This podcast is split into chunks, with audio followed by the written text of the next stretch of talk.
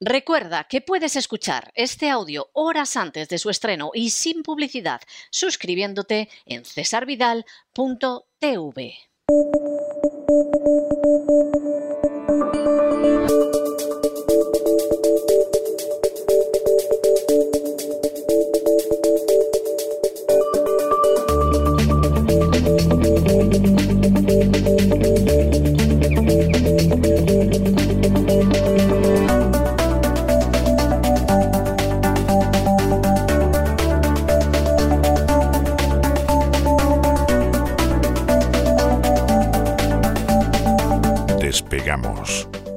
Lorenzo Ramírez.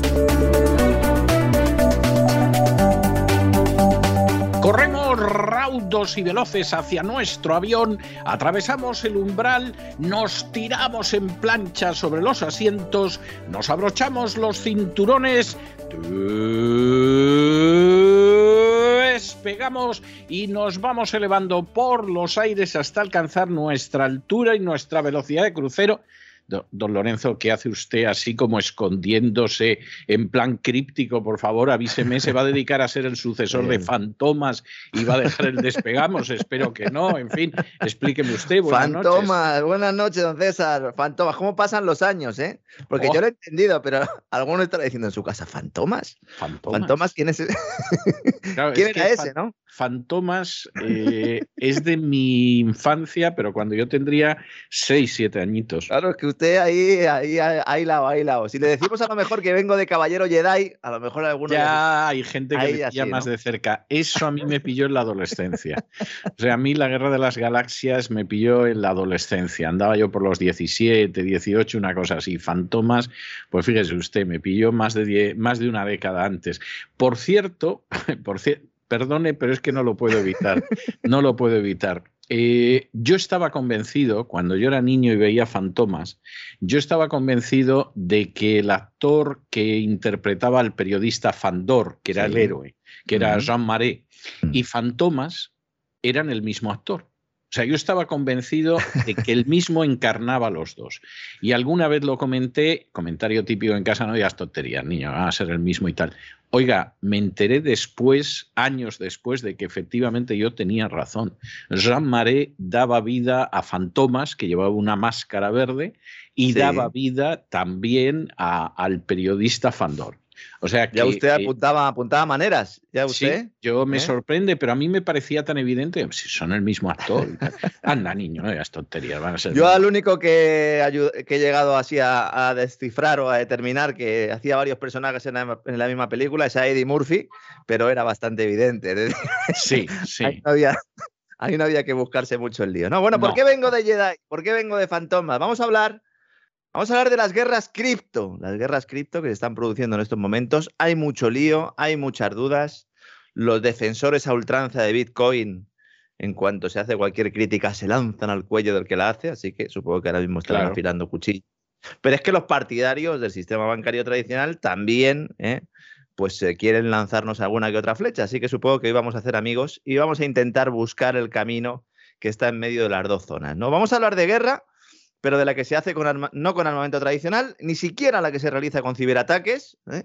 y con otras herramientas de guerra híbrida. Hoy vamos a hablar de la ofensiva regulatoria global, globalista, se podría decir, para acabar con la única alternativa que existe al sistema monetario centralizado actual, aparte de los metales preciosos. Evidentemente me estoy refiriendo a Bitcoin, que aunque esté siendo domado por los bancos de inversión, yo creo que esa es la mejor palabra que define, ¿no? Están intentando domarlo, ¿no? Domesticarlo castrarlo, podríamos decir también, ¿no? ¿Eh? ¿Para qué? Pues para que sea un activo financiero puro y duro y no se convierta en lo que algunos consideran que puede ser, que es la principal amenaza que tienen ahora mismo los organismos supranacionales para establecer un control económico determinante, cuyo siguiente estadio pues, será el lanzamiento de esas monedas digitales de banca central, ese dólar digital, ese euro digital y también el yuan digital, que es el que lleva la delantera y el primero que, bueno, iba a decir que va a salir, ya está eh, funcionando en China, eh, aunque todavía no esté implantado del todo. He explicado muchas veces, eh, pero yo creo que es necesario mencionarlo aquí para que todavía no lo sepa, que China tiene una gran ventaja en, términos de digitalización, no ya por las inversiones que han realizado, por las grandes empresas que tienen en ello, sino básicamente porque ellos han saltado una generación. Es decir, ellos, ellos han pasado de una generación en la que prácticamente no había un uso de la tecnología, no había un uso de dispositivos eh, portátiles, etcétera, etcétera, a la siguiente generación que no usa papel. Entonces, claro, el salto ha sido tan espectacular. Y voy a decir sobre todo las principales ciudades. Es que China ya tiene muchas principales ciudades. Y esto ha provocado, bueno, pues que sean lo que se denomina early adopters, es decir, mm, los que adoptan de forma temprana la tecnología, con lo cual es muy sí, Primero, sí, sí, sí. Sí, y con lo cual es, pues es muy sencillo, ¿no? al no tener esas costumbres, etcétera, etcétera, imaginemos aquí en España que estamos con todo el lío de que los bancos no atienden a las personas mayores que necesitan todavía actualizar la cartilla y tener ese papelito en la mano, bueno, pues eh, por contra, pues hay otras generaciones que no quieren el papel para nada, ¿no?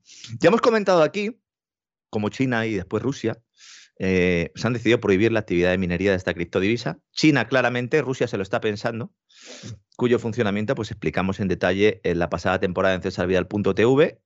Eh, en concreto, lo he ido a buscar el 2 de enero de 2021, hicimos un programa en el Gran Reseteo titulado Bitcoin contra las monedas fiat digitales, el dinero en la nueva normalidad. Y desde entonces, por la ofensiva regulatoria que anunciábamos, se ha agudizado. Y no es solo China o Rusia, está también Estados Unidos. Es decir, aquí sí que hay una alianza de todos los gobiernos, de todos los colores, porque claro, si no les dejan manipular la moneda, don César, recuerda lo que decía Rothschild, ¿no? Sí. Bueno, esa cita atribuida a Rothschild que tampoco se sabe si la dijo él. Tampoco se sabe si la dijo él, o sea, no, no está. Se la atribuyen de vez en cuando a Kissinger. Ah, también a Kissinger, el de denme el, poder de, manejar la moneda de un país y. Sí, sí, sí. Yo la he visto. Como usted sabe, Vamos a ver, incluso a veces he visto fotos de determinados personajes con, frases mías, o sea que quiero decir que, estas cosas también suceden, ¿no? O sea, de pronto veo la foto de un personaje y veo debajo una frase mía, además de las más conocidas, o sea que es para decir, anda, el que lo ha hecho se ha lucido.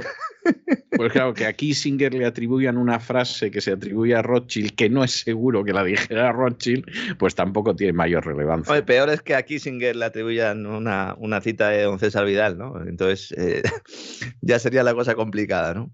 Bueno, la Casa Sería muy difícil, muy difícil, muy difícil. Ni siquiera en sus primeros años, los de Kissinger, digo. La Casa Blanca lleva semanas preparando una nueva regulación para las criptomonedas. Nos van a contar de todo, que esto es muy malo, que esto sirve para financiar el terrorismo, que esto, esto tiene un coste energético brutal, no nos podemos permitir el tema de las criptos. Falso, absolutamente todo. Seguramente se va a aprobar en este mismo mes, que ahora comienza, en febrero, y se va a hacer aludiendo a la seguridad nacional. Esto no me lo esperaba. ¿Cuándo no, Pero ¿cuándo no? No, es que vamos, vamos hacia, hacia una desaparición de las libertades a pasos agigantados y el argumento va a ser la seguridad nacional. Y claro, ¿Quién, ¿quién, se va a oponer a la seguridad nacional? O sea, no hay, no hay otra vuelta de hoja, ¿no? Pues claro, pues al final la, la seguridad nacional. Y como ya nos han macerado durante dos años, para hacer lo que no queremos, pero de manera masiva, apelando a la salud nacional, etcétera, etcétera, pues hombre, tienen a la gente ya entrenada, ¿no? El famoso interés general con el tema del COVID ha, revivido absolutamente y ahora todo el mundo puede decir, no, no, por un bien mayor. Si esto se hace por un bien mayor, bueno, pues hay que ejecutar al 40% de la población para salvar al 60% restante, ejecutémoslos, ¿no? Oiga, ¿y si es el 50%? Bueno, pues el 50 no sé, pero el 49 sí, ¿no? Porque, claro, mm, esto es una democracia, ¿no? Cuidado con lo que hemos aceptado. Cuidado, efectivamente, como decía usted, don César, porque en estos dos últimos años se han traspasado muchas líneas rojas y ahora no se va a volver al punto de partida.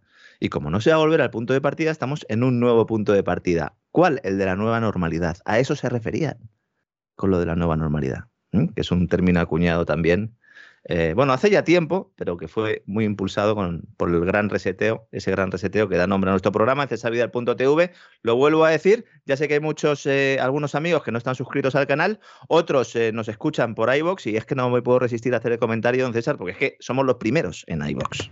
Yo creo que esto... Es cierto, esto yo creo que hay gente que no se lo puede creer. yo cuando, Vi, cuando vi que llegábamos a los cuartos, lo que significaba que éramos el primer programa de información general. Y delante teníamos los ovnis, el humor y el fútbol. Yo dije, pues hemos llegado al máximo. Es decir, somos el primer programa de información general con los otros a muchísima distancia por detrás y bueno, pues no vamos a vencer al humor, a los ovnis y al fútbol en estos tiempos convulsos donde la gente necesita evadirse. Cuando vi que pasábamos a los ovnis y al humor, yo dije, bueno, ya no podemos subir más porque el fútbol, que es una religión en España, no sé si más o menos que la envidia, pero es una religión en España, pues evidentemente al fútbol no lo podemos adelantar y más con lo que se gasta la cadena COPE en, esa gente del fútbol, que vamos, con eso, yo qué sé, pero casi atendían a, a, buena parte de los pobres del país, pero se lo gastan en fútbol. Y yo dije, imposible. Cuando hemos adelantado al fútbol, Mire, este es un momento histórico. O sea, sinceramente, esto es un momento histórico es un momento histórico y bueno, pues eh, a disfrutarlo lo que dure y la verdad, pues dar las gracias ¿no? a todos los que nos han apoyado y que han demostrado, mm, sobre todo, ¿no? que no hace falta agresivas campañas de publicidad y que, bueno, y que al final, pues eh, la gente, lo que, por lo menos lo que está claro es que lo que se le está dando, lo que se le está ofreciendo hasta ahora, pues no le satisfacía, ¿no? A ver si nosotros le satisfacemos o no. En todo caso, seguiremos con la honestidad, que es lo que nos caracteriza, porque opiniones tenemos todos, además aquí las expresamos e intentamos, sobre todo, diferenciarlas de los datos y hay algo, hay algo muy importante, si usted me lo permite, don Lorenzo. Hace muchos años, una cadena privada de televisión importantísima, ¿eh? no voy a decir cuál, pero era la primera entonces y sigue siendo ahora, una cadena privada de televisión, a mí me ofreció en un momento determinado escribir los guiones de una serie, que al final no se hizo. ¿eh? Escribí el episodio piloto y alguna cosa más, al final no se hizo, pero me ofrecieron eso. Y entonces la persona que se encargaba de ficción, de series, etcétera, en la cadena, un día invitándome a comer, me empezó a comentar lo que pensaba de la gente que veía televisión. Y en un momento determinado me dijo, mira César, desengáñate la gente que ve televisión es vaga y tonta. Y como es vaga y tonta, hay que darle una programación, pues eso, a la altura de que son vagos y tontos. Eh, yo le discutí esto, le dije que no creía que fuera así, que es verdad que la gente puede ignorar muchas cosas, pero si tú se las explicas la mayoría de la gente las entiende y yo creo que el éxito de la voz, igual que el éxito de César Vidal eh, radica en el hecho de que nosotros no pensamos que la gente sea vaga y tonta. Claro que hay muchos vagos y hay muchos tontos y seguramente más de los que debería haber. Pero si a la gente le explicas las cosas, le das los datos, no la mientes, no la engañas, no le ocultas la realidad, la gente en un porcentaje elevadísimo responde porque no es vaga y tonta de manera aplastantemente mayoritaria, aunque haya muchos vagos y muchos tontos, que nadie lo va a negar. Y yo creo que la clave del éxito, una de las claves del éxito de la voz ha sido precisamente eso, que nosotros nunca hemos pensado que la gente es vaga y tonta, que la tenemos que engañar, que la podemos manipular para así tener más publicidad, etcétera, etcétera, sino que hemos siempre creído que si se les explican las cosas, aunque sean cosas muy complicadas, la mayoría de la gente las entiende. Y de pronto dice, caramba, ahora comprendo esto, ahora comprendo lo otro. Yo creo que esa es otra de las claves del éxito de la voz. Y otra de las claves, y, esto no lo va a decir usted, pero yo sí lo tengo que decir, es que la voz tiene un equipo absolutamente excepcional, muy pequeño, muy pequeño, porque realmente con el equipo que tenemos, incluyéndolo a usted, a Isaac, a María Jesús y a los colaboradores, vamos, no te da ni para una sección de una redacción de un programa medio de una radio media, pero a pesar de ser un equipo muy pequeño, es un equipo absolutamente extraordinario. Yo me atrevería a decir, y sé que no exagero, que es un equipo insuperable. Y ese equipo insuperable, con la idea de efectivamente contar a la gente las cosas como son, les guste o no les guste, porque nunca nos ha importado si se enfadaban o si se alegraban. A nosotros nos importaba que conocieran la verdad y la verdad sin tapujos. Bueno, pues esos son claves del éxito de la voz. Y por supuesto, last but not least, eh, no somos pocos los que en el equipo de la voz creemos que sin la ayuda de Dios diariamente aquí no hubiéramos sobrevivido ninguno y que gracias a Dios podemos sobrevivir todos los días incluso a unas dosis de trabajo que son para tumbar a un elefante. Pues eh, coincido plenamente, sobre todo con la última parte, ¿no? Sin el de arriba esto es imposible, por eso digo que al final, tranquilos, porque aunque todo esté muy complicado, al final ganamos los buenos. No sé cuándo, pero al final. Pero en algún momento. en algún, momento, ganamos, ¿no? Mientras todos cometen sus fechorías, ¿no? Fechorías, pues bajo esa enseña de la que hablábamos antes, de la seguridad nacional, del interés de Estado y todas esas patrañas, ¿no? Que al final lo único que, pues que intentan de alguna manera disfrazar utilizar términos, ¿no? Eh, eufemismos para eludir que estamos en una época en la que el control se está agudizando cada día más, ¿no? Y en el caso de las criptodivisas, pues eh, yo creo que es un caso relevante, ¿no? Y por eso hoy lo traíamos justo aquí, ¿no? Porque ahora mismo el Departamento de Estado, ese Departamento del Tesoro también, y el Consejo Económico Nacional y el Consejo de Asesores Económicos, es decir, toda la plana mayor de los reguladores económicos eh, de Estados Unidos, han preparado ya un memorándum que va a ser publicado en breve, no sé si en horas, pero por lo menos antes de que acabe este mes seguro, con un contenido que no solo eh, busca el tema de las criptos y tal, sino que plantea extender el control sobre activos digitales cubriendo criptos, criptomonedas, las stablecoins, que se llaman, que son monedas un poco a medio camino entre las criptodivisas normales y las monedas fiat, porque tienen un valor estable ¿no? ligado a divisa fiat, y una cosa que se llama los NFTs, que hoy no voy a explicar porque necesitaría un programa entero para hacerlo, pero que se queden con la idea, lo mencionamos también en uno de los programas de Gran Reseteo, son los tokens no fungibles.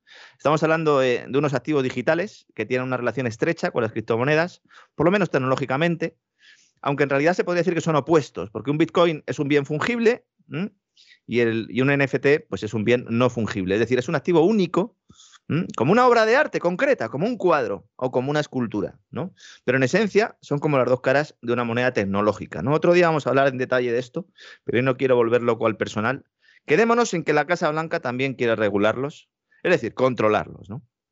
Entonces, las fuentes de la administración Biden están ya filtrando estas informaciones a la prensa. Luego uno llama a la Casa Blanca y no quieren hacer declaraciones al respecto. Oiga, si van a filtrarlo, pues no sé, saquen un comunicado, ¿no? Sean un poco transparentes. Pero bueno, entiendo que con todo el lío de Ucrania y tal, a lo mejor están muy liados, ¿no? Entonces, ahora mismo, ¿qué está diciendo la prensa? Están muy pues liados y muy cabreados, ¿eh? Me ¿Con quién? ¿Con Zelensky? Con Zelensky muchísimo. Hombre, con Putin no van a estar contentos, pero, pero me cuentan que tuvieron una conversación Biden y Zelensky hace pocos días que, bueno, Biden, salvo llamarle stupid son of bitch, como pasó con el periodista el otro día, todo.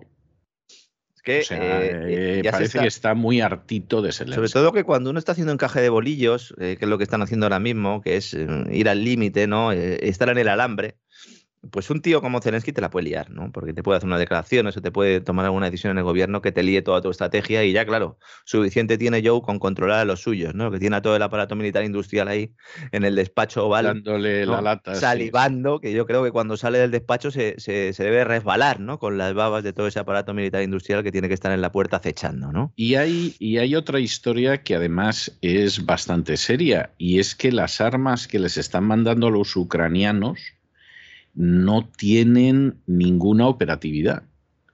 Es decir, es, es, muy gordo lo que voy a decir, pero, pero son unas armas que, que, vamos a ver, para combates muy cercanos, tienen alguna utilidad. Es decir, suponiendo que los rusos se les pongan a tiro hasta dos kilómetros máximo, pues con eso los atinan. Pero, pero si no es el caso. Así te van a tener que poner cebo también a los eh, soldados. No, es que los rusos esas armas las pueden destruir a una distancia que verdaderamente es tremenda. Entonces, es de esas cosas que dices, pero bueno, eh, vamos a ver, a los, a los ucranianos les estáis dando estas armas para que los inflen o, o exactamente qué es lo que eh, pretendéis. La tesis que hemos defendido, que hemos considerado como plausible desde el principio de esto, es que al final se deja a Ucrania ahí medio tirada y de esta manera pues se pueda justificar ¿no? que hay una agresión sobre ella. Que Exactamente. Es eso, eh, es esa la clave, la clave ahí, ¿no? Exactamente. Pero sí, sí, entonces están liadillos. Y, digo, bueno, pues entonces eh, vamos a ir a la prensa especializada a ver a, esos periodistas que todos sabemos que escriben, ¿no? Por boca de la Casa Blanca. Y ahí te explican lo que es la seguridad nacional. Y te dicen, sí, sí, efectivamente, tema del Bitcoin, esto afecta a la seguridad nacional, porque fíjese, eh, eh, esto amenaza, o al menos tiene posibilidad de hacerlo en el futuro, al dólar, ¿no? Evidentemente, ¿no? Es la clave de toda la economía de Estados Unidos, le sirve para poder emitir deuda sin fin, porque sabe que el mundo entero seguirá demandando dólares y porque es la divisa de referencia mundial con un papel determinante en los intercambios de bienes energéticos. Esto es así. Otra cosa es que China y Rusia aspiren a que deje de ser así, ¿eh? que es otra batalla que hay también soterrada por otro sitio. Claro, pero a su vez también puede utilizar este mismo argumento China, porque su estrategia económica, la cual la colonización financiera a través de la nueva ruta de la seda es fundamental y que tiene como principal elemento integrador al yuan, precisamente, que ahora pasa a ser digital. Es importante entender que la principal diferencia entre el Bitcoin y el yuan, el dólar o el euro digital es que el Bitcoin no tiene detrás un banco central que pueda modificar su oferta ni sus tipos de interés. ¿Mm? Es decir, no se puede gobernar al antojo del burócrata de turno. ¿Mm? No se puede hacer ni ingeniería social ni planificación económica con él. Por eso sus defensores dicen que es una especie de oro digital que si fuera adoptado como moneda de curso legal, pues obligaría a los gobiernos a ser responsables en la gestión de gastos e ingresos. Claro, esto es lo último que quiere un gobierno. De hecho, la historia económica mundial, ¿verdad, don César? Hemos llegado hasta aquí precisamente porque los gobiernos han intentado no ser responsables y primero, ¿no? ya en la época de Roma, como vemos en Así fue España, lo que hacían era quitar metales ¿no? a las monedas, ¿eh? la, la, primera forma, y al final ya, después de Nixon, ya ni siquiera está ligado el dinero a ningún metal. Y, y como vimos esta semana en Aquí fue España, incluso llegado el caso, si hay que apuntar a un sector de la población y robarlos ya directamente con cualquier excusa, pues se hace y punto. Sí, sí, efectivamente. Entonces, además, no se le explica a la gente, ni siquiera las carreras de economía, ¿eh? yo estudié economía y en la Complutense de Madrid, y ni siquiera se explica realmente eh, el hecho de que acabar con la manipulación de la banca central haría que las estructuras económicas de los países fueran más sanas y sostenibles. En este caso la palabra es acertada. Aquí sí que serían sostenibles porque se limitaría muchísimo tanto el número como los efectos de los ciclos económicos. Algunos consideran que incluso desaparecerían, que no habría recesiones, ¿eh? porque la recesión al fin y al cabo es un ajuste de desequilibrios que se producen en buena medida gracias a que la banca central manipula el dinero, ¿no? Entonces esto, fíjense si es relevante y esto para la mayoría de los mortales no lo conocen porque no se explica, insisto, ni en las universidades, ¿no? Estamos hablando en condicional porque de momento estas criptodivisas no son una alternativa real al dinero fiat precisamente porque no cumplen una de las funciones claves del dinero, que es ser reserva de valor. Lo estamos viendo estos días, ¿no? Con esa volatilidad del Bitcoin, con esas subidas, con esas bajadas. Esto no le beneficia a la hora de convertirse en una moneda, aunque haya personas que los intercambien por bienes o servicios, de hecho ya hay incluso tarjetas ¿no? que permiten pagar con bitcoins, o aunque las divisas tradicionales tampoco demuestren ser reserva de valor, evidentemente, si nos cogemos un gráfico y vemos qué poder adquisitivo tenía el dólar desde sus inicios o qué poder adquisitivo tiene el euro, en este caso con menos historia, pues vemos una depreciación continua. ¿Por qué? Pues porque los bancos centrales van creando dinero de la nada, efectivamente, ¿no? ¿Y qué quieren los reguladores? Quieren actuar antes de que el uso de esas criptos, especialmente el Bitcoin, se pueda extender y ya sea demasiado tarde para intervenir. Por eso estamos en un momento clave en las guerras cripto, ¿no? Ese, en líneas generales, es el escenario en el que ahora la Casa Blanca quiere ser protagonista. Entonces, se va a utilizar la excusa de que el minado de Bitcoin consume mucha energía. ¿Es cierto esto? Pero no amenaza la seguridad nacional, por mucha crisis energética que, haya.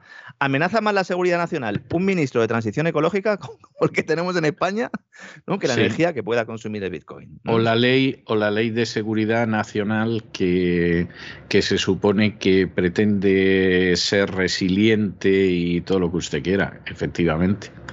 Sí, sí, el mayor riesgo para la seguridad nacional son los que dicen proteger la seguridad nacional. Ese es el mayor riesgo para la seguridad nacional.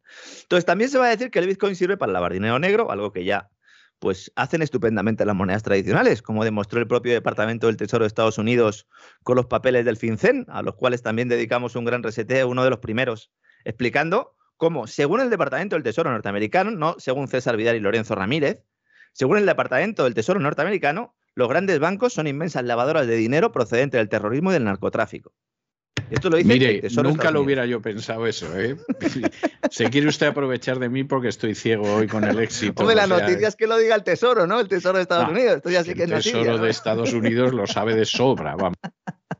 Estas serán las excusas principales: consumo energético y dinero negro. Pero serán eso.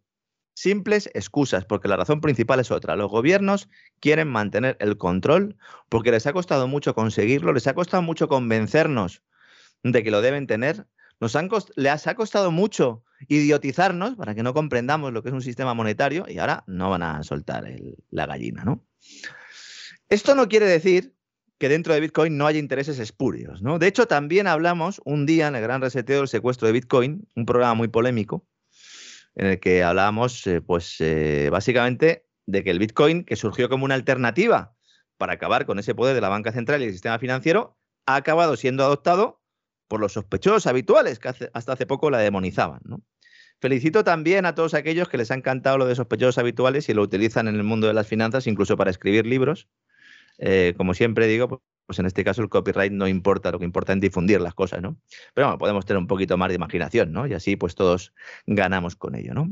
¿Quiénes son estos sospechosos habituales? Bancos de inversión, grandes gestoras de activos, que han pasado de atacar duramente al Bitcoin a abrazarlo. Hay organizaciones como el Digital Currency Group, que se considera a sí misma como el epicentro de la industria del Bitcoin y de la industria del blockchain, y que algunos consideran que ha secuestrado esta alternativa. No en vano está dentro de ella Mastercard, Mastercard le sonará a usted, don César, porque también está en el famoso Consejo para el Capitalismo Inclusivo. Efectivamente, no, no, sí, ahí está todo el mundo. Casi acabas antes diciendo quién no está. Mastercard, que es otra de las entidades financieras, bueno, de las entidades, en este caso no es un banco, es una, una empresa de medios de pago, que ha creado ya su tarjeta con huella de carbono para que tú vayas sabiendo ¿eh? qué daño estás haciendo al medio ambiente medido en términos de emisiones de CO2 y en función de eso se puede ajustar el gasto que tú haces con tu tarjetita. ¿eh? Huella de carbono. Eso, eso es conmovedor. Por cierto, por cierto, y hablando de cosas que, son conmovedoras en todo esto, eh, ya se sabe perfectamente qué es lo que sucede, por ejemplo, cuando te sales de determinados puntos que estás controlado. Es decir, esto que suena también la huella de carbono, lo que usted mm. hace, etcétera, etcétera. Bueno, en China lo empezaron y lo mm. empezaron de una manera que parecía que estaba bien. Es decir, eh, lo que sucede pues es que en un momento determinado usted se porta bien, bien, eh, le añadimos puntos. Usted se porta mal porque le hemos encontrado borracho en la calle, porque no va a trabajar, porque maltrata a su mujer, le vamos quitando puntos y entonces tiene las consecuencias. Y ya ha habido alguno que de pronto ha ido a sacar un billete de tren y al, sacar el, al ir a sacar el billete de tren le han dicho, pues no hay billete de tren ¿Y, esto por qué? Ma, ma, que diría en chino, ¿no? Y entonces le han dicho, pues mira, eh, porque los puntos se te han acabado y ni puedes billete de tren, ni puedes esto, ni puedes lo otro. Sí, sí, un sistema de crédito social. un, sistema, un sistema de crédito social del cual está enamorado el presidente del Foro Económico Mundial, Klaus Schwab, eh, que cree que, claro, que la cuarta revolución industrial pasa por eso, del cual está enamorado también un tipo que se llama Peter Thiel, que es el fundador de Palantir y también uno de los primeros de Facebook, un tipo del Pentágono, básicamente, que ayudó a montar Facebook para que vamos a andarnos con historias, es lo que es el señor Peter Thiel, una referencia mundial lo suyo, inteligencia artificial. Él considera que el cálculo económico, el problema del cálculo económico socialista que ya denunciaba o que ya planteaba Mises y compañía y resto de economías austríacos se va a solucionar con la inteligencia artificial, con lo cual para él el modelo ideal es el modelo chino con artificial y una dictadura totalitaria. Eso es lo que eso es lo que ese es el pensamiento imperante en Silicon Valley. Yo de verdad, a todos aquellos libertarios y liberales que siguen mirando a Silicon Valley y se ponen de rodillas, que se lo hagan mirar, ¿eh? Que se lo hagan mirar. ¿eh? Entonces, claro, ahora vamos a hablar un poco del papel que tiene que desaparezca el efectivo en todo esto, ¿no? Pero, ¿y si bajo la apariencia de un sistema descentralizado al margen de los bancos, Bitcoin, ¿no? En realidad lo que hay es un sistema en el cual el dinero fluye al acercar de los mismos que controlan el sistema fiat actual? No, pues en esto es en lo que están. Lo están intentando. ¿Es que se está limitando el verdadero desarrollo del Bitcoin para que no sea una alternativa al dinero y se convierta en un activo financiero más? yo creo que esto también empieza a ser bastante evidente. Entonces, esta es una cuestión que no deberían eludir los defensores de Bitcoin. Porque a lo mejor cuando quieran darse cuenta, ya están en manos de su adversario natural. Así que cuidado, vamos a intentar tener una vista de 360 grados, ¿eh? en lugar de ir como los burros mirando para adelante. ¿no? Es en este contexto en el que se produce la pelea entre El Salvador y el Fondo Monetario Internacional, ¿no? A cuenta del Bitcoin. Esto también ha generado ríos de tinta, ¿verdad, don César? Mucha gente nos ha preguntado, muchos oyentes nos han escrito qué pasa con El Salvador, qué pasa con Bitcoin, ¿no? A ver, en septiembre del pasado año, el gobierno del país aprobó una ley conocida como Ley Bitcoin, que hacía pues del Bitcoin moneda de curso legal. Esto, claro, fue visto en el mundo cripto como el principio de un movimiento que haría que algunos países que no tuvieran divisas fuertes sirvieran para lanzar el Bitcoin, lo cual pues demostraría en teoría ¿no? las bonanzas de un sistema monetario centralizado sin injerencia de poderes públicos. ¿no? El sueño de todo, de todo anarquista, de todo anarcocapitalista que decía, bueno, ahora sí, tenemos un país donde se va a hacer. ¿no? Han pasado cinco meses y vemos como aunque al principio muchos salvadoreños pagaban en los comercios con bitcoins, poco a poco han vuelto al dólar. Porque al final el dólar es el dólar. y el es la moneda de intercambio universal desde Bretton Woods en el 44, eso está clarísimo. Exactamente. Y el Bitcoin, cuando entró en vigor la ley, cotizaban unos 33 mil dólares. Un poco después, un mes después, se disparó subió hasta cerca de 60.000 y ahora vuelve a tener un valor similar que al principio. Es decir, no ha habido una pérdida de poder adquisitivo, pero claro, la volatilidad, esto pues le ha provocado un infarto a más de uno, porque es la volatilidad de la que hablaba antes, que aunque a largo plazo puede ser poco relevante, si solo nos fijamos en el punto de inicio y en el punto de final, pero claro, los dientes de sierra, claro que afectan. Y sobre todo afectan a ver si te va a pillar un diente de sierra cuando necesites hacer el gasto, ¿no? Porque una cosa es tener un dinero ahí guardado a largo plazo, que bueno, es una apuesta que hace uno y ya está, y otra cosa es decir, no, esto es medio de pago. Es que es importante que, sepamos que el dinero tiene diferentes propiedades. Tiene que ser un medio de pago comúnmente aceptado, tiene que ser reserva de valor, tiene que tener un uso fácil, ¿eh? por eso el oro progresivamente dejó de usarse, porque la gente no podía ir con oro por la... porque es que además te podían atracar y, y era complicado, ¿no? Pero bueno, sí, se utilizaba, pero poco a poco se empezó a utilizar el papel, ¿no? Entonces, claro, todo esto es importante comprenderlo para entender a dónde vamos, ¿no? A pesar de todo ello, es estupendo que un país pueda decidir adoptar el Bitcoin considerando que los riesgos son menores que los beneficios. Además, es un acto de soberanía nacional. No voy a entrar en si el gobierno de El Salvador es bueno, malo o medio pensionista. ¿eh? Pero aquí es donde entra el leviatán globalista para acabar con las soberanías nacionales. Le ha faltado tiempo al Fondo Monetario Internacional para salir y decir, oye, o me eliminas el Bitcoin como moneda de curso legal o te quedas sin los 1.300 millones de dólares que te iba a dar. Este es el poder que tiene esta institución. Que precisamente en los países que tienen monedas débiles y gobiernos populistas, en muchos casos corruptos, que han facilitado ese incremento de deuda y que luego venden su país al Fondo Monetario Internacional, o mejor dicho, a las em, multinacionales, ¿no? que usa el Fondo Monetario Internacional como empresarios para acabar con todo lo que se mueve por encima y por debajo del agua, ¿eh? pues se le dice, oye, no te doy un duro o pasas por el largo, ¿no?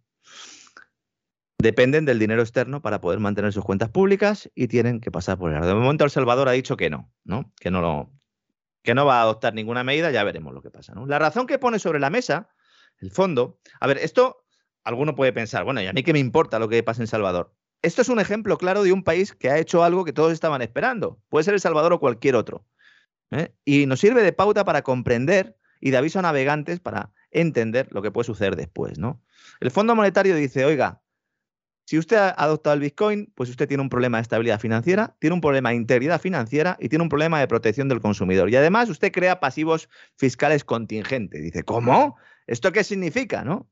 Parece, parece extraído del guion de Amanece, que no es poco, ¿no? Me lo ha quitado usted de la boca. Pensaba que iba a decir, eh, eh, solo tú eres necesario y estos son contingentes.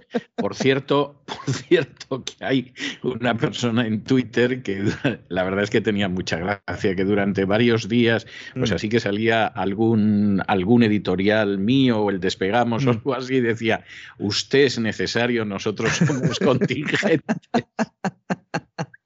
Y pues yo cuando lo veía, decía, esto es una barbaridad, pero, pero no podía evitar la carcajada porque me acordaba precisamente del amanece que no es poco. Gran película que hay que revisar de vez en cuando porque esta sí que no pierde. ¿eh? Esta sí que, no, pierde. Ha perdido nada. No, no, que va, sigue, sigue pasando el tiempo y sigue siendo sensacional. Sí, sí, sí. Bueno, pues aquí está la clave de esto. El hecho de que una moneda sea de curso legal implica que se pueden pagar impuestos con ella. Bien, pero es que en el caso de la ley del Salvador va más allá porque determina que todo agente económico deberá aceptar el Bitcoin como forma de pago. Y esto implica que no es solo una moneda de curso legal, sino de curso forzoso. Para intentar limitar el impacto que esto pueda tener en la actividad de los comercios, el gobierno se ofrece como casa de cambio. Dice, no te preocupes. Si tu comerciante no quiere bitcoins, tú cobras en bitcoins y luego vienes aquí al Tesoro El Salvador y yo te hago el cambio. Y te lo hago al tipo de cambio que existía en el momento de la transacción, ¿eh? cuando, vendió, cuando vendió el bien o prestó el servicio. Aquí ya hay un evidente riesgo cambiario, porque si este comerciante no va a ir todos los días a cambiar el dinero, pongamos que va una vez a la semana, ¿no? O una vez cada 15 días. Si tú tienes una divisa que tiene una alta volatilidad, como es el caso del Bitcoin, tú puedes hacer el, intercambio comercial, pensar que tienes una cantidad de dinero a cambio de dólares y cuando vayas a cambiarlo, tener el doble o tener la mitad. Ese es el problema que tiene ahora mismo Bitcoin para ser, dinero de verdad, ¿no? ¿Y quién asume ese riesgo? El comerciante no, lo asume el Estado del Salvador. Y aquí, claro, el Fondo Monetario se agarra y dice, torpe, me has dado la herramienta perfecta para tumbarte esto. ¿Eh? Puede, ¿Por qué? Porque puede generar pasivos fiscales contingentes. En cristiano, agujeros en la caja pública. ¿Mm? Hasta aquí de acuerdo. Pero la razón fundamental de la oposición del Fondo Monetario no es esa, sino por un lado defender al dólar, es evidente, para eso nació el Fondo Monetario, es que al final, ¿para qué no vamos a andar con historias? Y en general, defender a todas las monedas fijas tradicionales de cualquier alternativa. Y esto se ve muy bien en el hecho de que el fondo, cuando realiza préstamos a otros países, no les pide que abandonen sus monedas de curso legal. Entonces le dice, señores argentinos, pásense a divisas con menos volatilidad. ¿Mm? Seguramente a los sicarios del fondo les gustaría hacerlo, pero no lo hacen. Entonces solo dan ese paso para atacar a la criptodivisa que amenaza no ya la hegemonía de Estados Unidos, sino el sistema monetario global eh, que está basado en un gran fraude, como hemos explicado aquí en muchos programas, ¿no? Y fíjese, don César, si en el Fondo Monetario y el resto de supervisores y reguladores saben que el sistema monetario es un fraude, que los propios bancos centrales tienen reservas en bitcoins. Naturalmente, porque son bancos, pero no son tontos. Lo cual, claro, muestra el grado de desconfianza en su propio sistema porque parte de su colchón, sobre todo, lo tienen en oro y también algo en bitcoins. ¿no? En el caso reciente de Rusia, por ejemplo, donde su Banco Central ha anunciado que quiere prohibir su minado, resulta que el gobierno de Putin, que no es tonto, apuesta por tener reservas en bitcoins, aunque esto no lo, no lo airea. ¿no? A Putin, cuando se le pregunta por bitcoins, habrá usted dado cuenta, don César, siempre es bastante críptico y nunca mejor escogido el, adjetivo. ¿eh? Nunca, no lo rechaza. No lo rechaza. ¿Y saben por qué no lo rechaza? Porque Estamos hablando de la configuración del sistema de pagos global. Un sistema de pagos que tiene implicaciones geopolíticas inmensas como estamos viendo ahora. Por ejemplo, el desarrollo de criptomonedas podría evitar que se impusieran sanciones internacionales a los países o los bancos ¿no? que estén en países que no quieran pasar por el aro otanista. Esto es importantísimo. Porque si tú tienes criptomonedas y de alguna manera pues eh, las criptomonedas consiguen ser una alternativa al sistema bancario tradicional, ya te pueden amenazar con echarte el sistema SWIFT, que te entra por una oreja y te sale por la otra. Por eso también lo que está haciendo Rusia ¿eh? es eh, tener oro y también cambiar dólares por yuanes. Para que en el futuro, si el yuan finalmente consigue ser una divisa de reserva, al menos empezando por el sector energético, que esa es un poco la idea que tienen China y Rusia, pues también te daría un poco igual que te pudieran poner sanciones la OTAN. Y además tendrías la sartén por el mango porque no solo serías productor de hidrocarburos, sino que además serías amigo del que tiene la moneda necesaria para comprártelo. Esto sí que es un reseteo, ¿eh? Eso sí que sería un reseteo. Y en ello Eso sí que es un reseteo, efectivamente. En ello está, ¿no? A mí hace años ya me lo preguntaban en algún canal que he intervenido ¿no? en, en, chino, en español y tal, y me preguntaban, y yo les decía, bueno, a, largo a corto plazo no lo veo, pero a largo plazo es indudable que están sentando las bases. ¿no? Entonces, todo esto es la batalla previa al gran bombardeo final, ¿no? Es cuando saquen los B52. Y esto se producirá cuando los bancos centrales saquen esas divisas digitales, las implanten, y entonces la guerra contra las criptodivisas será a muerte. A muerte. Por eso el mercado también, hay una parte del mercado que descuenta ese riesgo regulatorio y dicen, cuidado, que van a poder con ellas. ¿no? Estas monedas, los B52, se llaman en realidad Central Bank Digital Currencies, CBDC, es decir, dinero digital emitido por bancos centrales, cuyo objetivo es acabar con el efectivo, aunque se esté negando por activa y por pasiva. Es importante no perder de vista que las nuevas monedas digitales de los bancos centrales son una amenaza a nuestra libertad porque vamos a pasar a estar controlados en todas nuestras transacciones. Ya no es que lo puedan hacer los bancos, que lo hacen cuando pagamos y tal, pero el proyecto es centralizar aún más el proceso para que nada escape a este mundo de socialismo global post-COVID al que algunos nos quieren llevar. Usted ponía el ejemplo antes, ¿no? Del tema del crédito social chino, por ahí vaya, por ahí van los tiros, ¿no? Si no hay un efectivo y nuestro dinero depende de la gestión de un burócrata, se puede limitar su uso en función de las condiciones que imponga el legislador en cada momento, ¿no? Antes hemos puesto algunos ejemplos, ¿no? Es más, en el caso de que un banco central quiera impulsar el crecimiento dentro de unos años, ¿eh? pues podría obligar a gastar el dinero, estableciendo fecha de caducidad, que lo comentamos el otro día, algún oyente estaba asustado diciendo, ¿esto es verdad o no es verdad? Sí, es verdad, está sobre la mesa con el nuevo Yuan Digital. Una de las posibilidades que tiene es establecer fecha de caducidad eh, a una parte del dinero para que lo tengas que gastar, para que tengas que consumir y con ello, pues, eh, mover la economía, ¿no? Como decía Keynes, ¿no? El yuan digital va a ser la primera moneda que se implante de este tipo, ¿no? Esto es el gran reseteo monetario de verdad. No tiene nada que ver con la fantasía ni con los sueños húmedos de esos que dicen que viene un gran reseteo monetario con condonación de deudas globales, vueltas al patrón oro y demás historias, ¿no? Bueno, bueno, los que se creen eso o sea, primero que van a perdonar las deudas a todo el mundo. Sí, sí. Mire, yo esto me lo tomo, en fin, no voy a hacer comentarios, pero bueno, esto es lo famosísimo. es la desesperación. No, lo de soñaba el ciego que veía y soñaba lo que quería. O sea, todo lo contrario. Mm. Si pueden endeudar a la gente más, la van a endeudar más. O sea, como para perdonar deudas y condonar deudas y, y demás historias. O sea, que no, que no lo sueñen porque es que no. O sea, no. ¿eh? Ya, que quede claro que no. Pero, pero bueno, ya las otras apreciaciones que le voy a contar.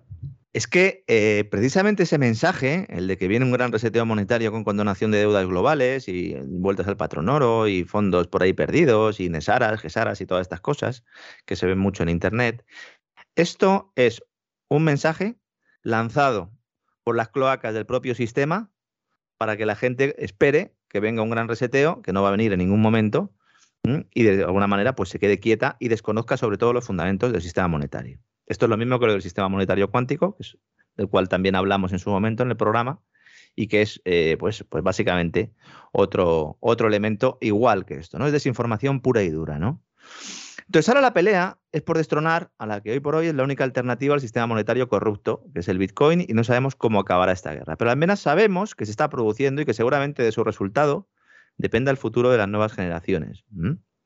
Ahora mismo la pelea es, por un lado, unos quieren que solo sea un activo financiero y otros quieren que sea un medio de pago. ¿eh? El activo financiero sería pues un, dinero castrado, de alguna forma. Sería como cualquier otro activo y entonces pues se violaría lo que dijo el creador de Bitcoin, bueno, el creador, Satoshi Nakamoto, ese fantasma, algunos consideran que es Craig Davis, eh, el creador de BSV, de, Bitcoin Satoshi Vision. El resto de comunidad Bitcoin consideran que Craig Davis es un eh, estafador y de hecho solo por haberlo mencionado aquí seguramente ya hayamos entrado usted y yo en los infiernos de la comunidad Bitcoin. Pero Bueno, yo creo que estamos en tantos ya que es que verdaderamente, eh, en fin, iba a decir una grosería. Nos trae sin cuidado, nos trae sin cuidado. En todo caso, Satoshi Nakamoto, en su paper fundacional, que animo a todo el mundo que lo lea, se puede entender muy fácilmente, que lo busquen, que busquen en internet, es un paper, es un, es un Tenga usted cuidado con lo que dice, porque es que basta que usted diga algo o que diga yo algo y inmediatamente la gente pide la referencia. Que esto es algo, vamos a ver, por favor, dicho con cariño, ¿eh? dicho con cariño.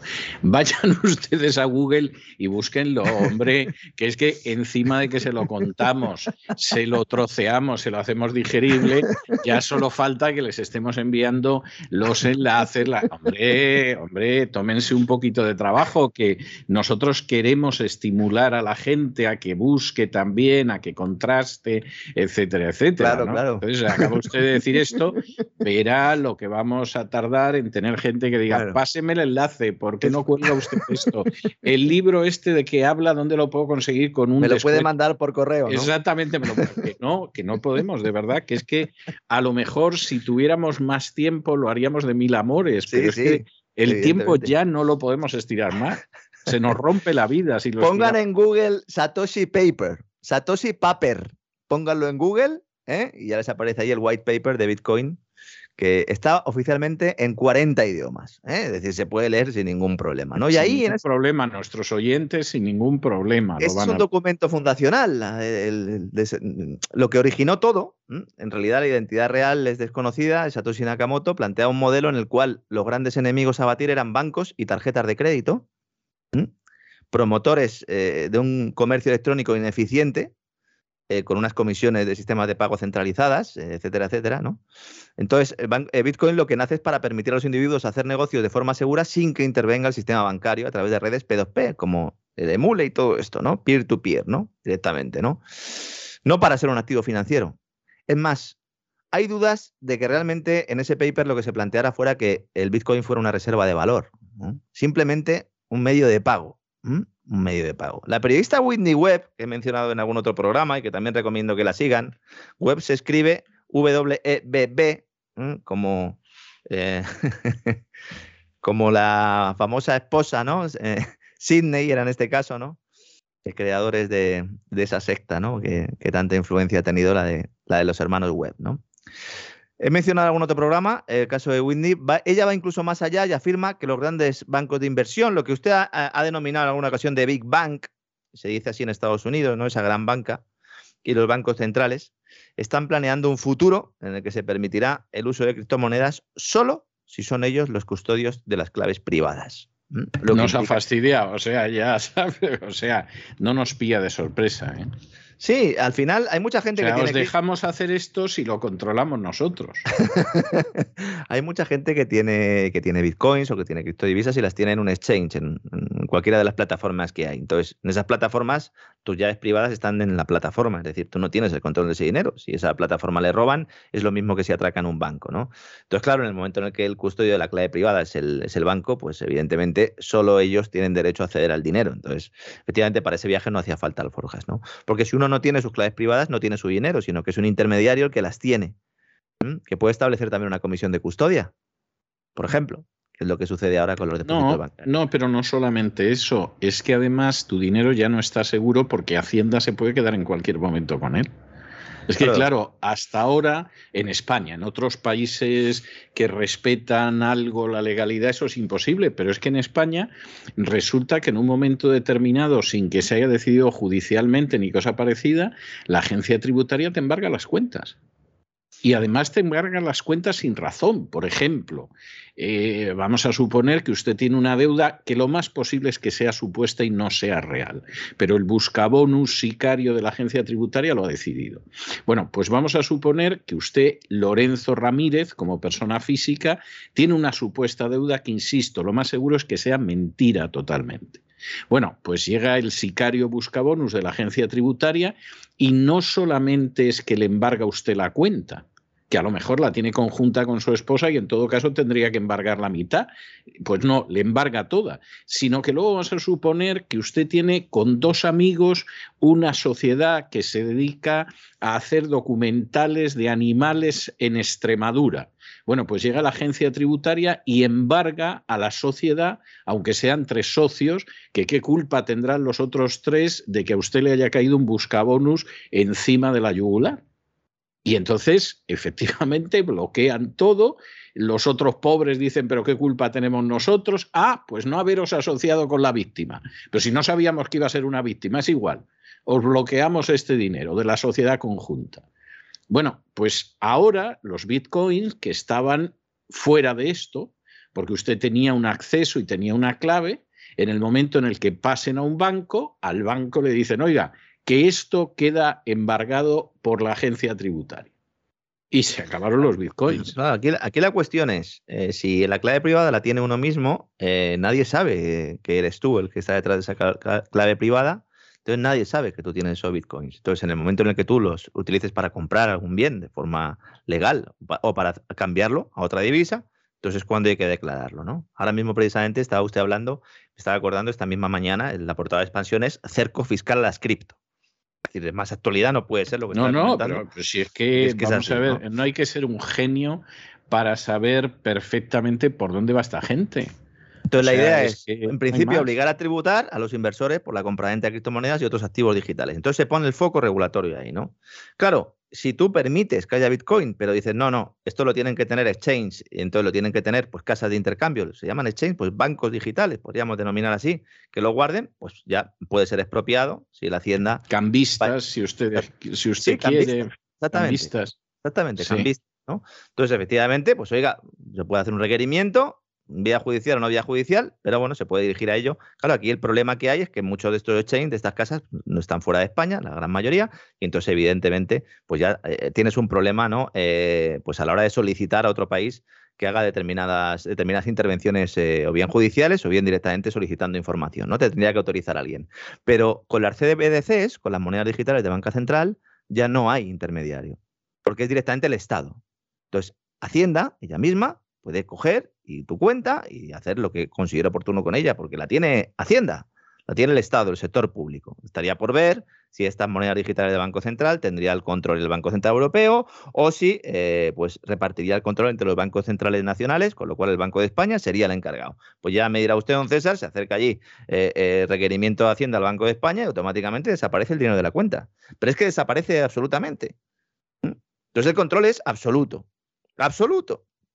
Entonces, mientras que están diciendo, no, hacer fiscal a la cripto y tal, ellos lo que quieren es introducir su propio sistema.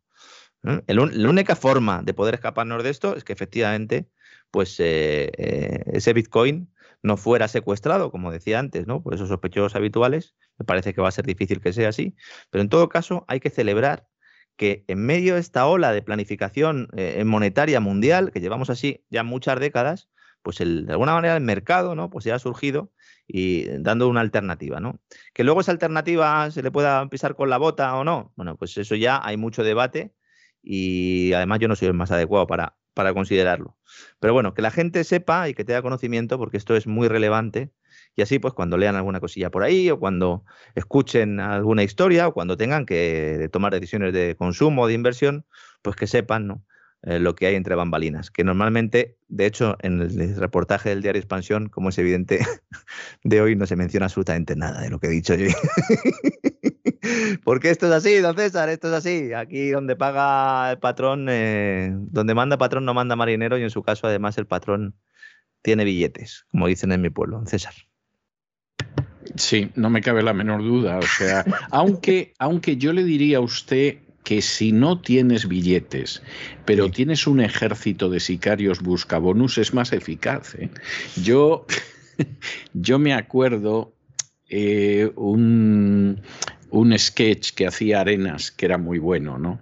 Y porque era un gran cómico, pero era un magnífico actor. Yo lo vi en teatro haciendo monólogos y era monólogos además no el club de la comedia, sino de obras de teatro y era, era verdaderamente impresionante, era muchísimo mejor que, que como cómico, aunque fuera muy bueno como cómico.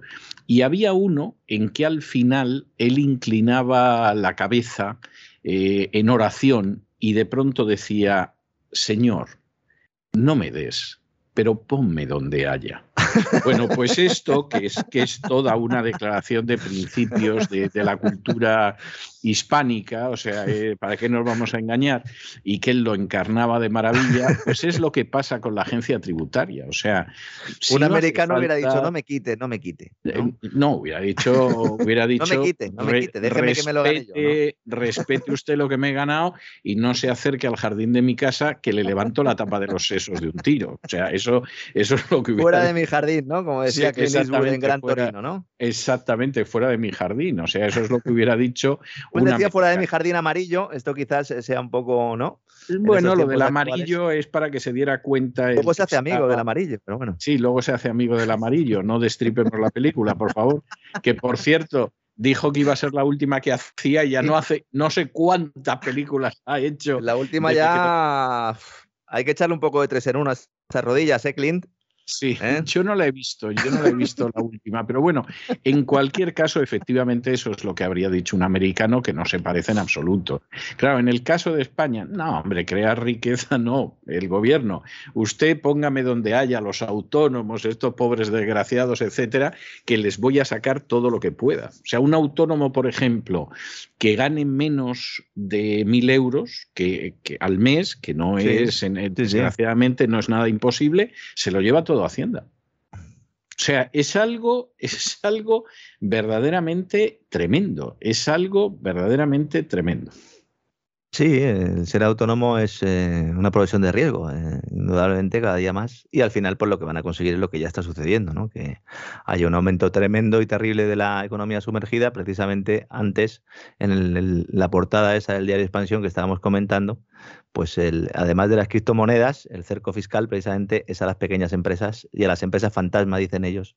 Hacienda estrechará el control con visitas físicas y cartas de apercibimiento. Básicamente lo que están intentando, como sea, pues es parar una sangría que han creado ellos, ¿no? Tú eh, creas un infierno fiscal y luego pues la gente se quiere escapar del infierno fiscal, evidentemente, ¿no? Y la gente busca agua como sea porque está seca y porque le quema el trasero y esto es así y ha sido así siempre. Y entonces tú colocas más gente en la puerta porque no se van a escapar. Claro, claro. Esto, la, a lo largo de la historia siempre ha, sido igual, al final se tira el muro, pero dejas un montón de víctimas por el camino, ¿no? Pues en eso estamos y el ámbito monetario pues es fundamental para comprenderlo, don César. Así que nada, espero que les haya gustado a nuestros amigos. Sin duda, sin duda, don Lorenzo. Muchísimas gracias por todo y hasta mañana, Dios mediante, que ya mañana cruzamos el Ecuador de la semana. A mí se me pasan las semanas que es que no las veo, ¿eh?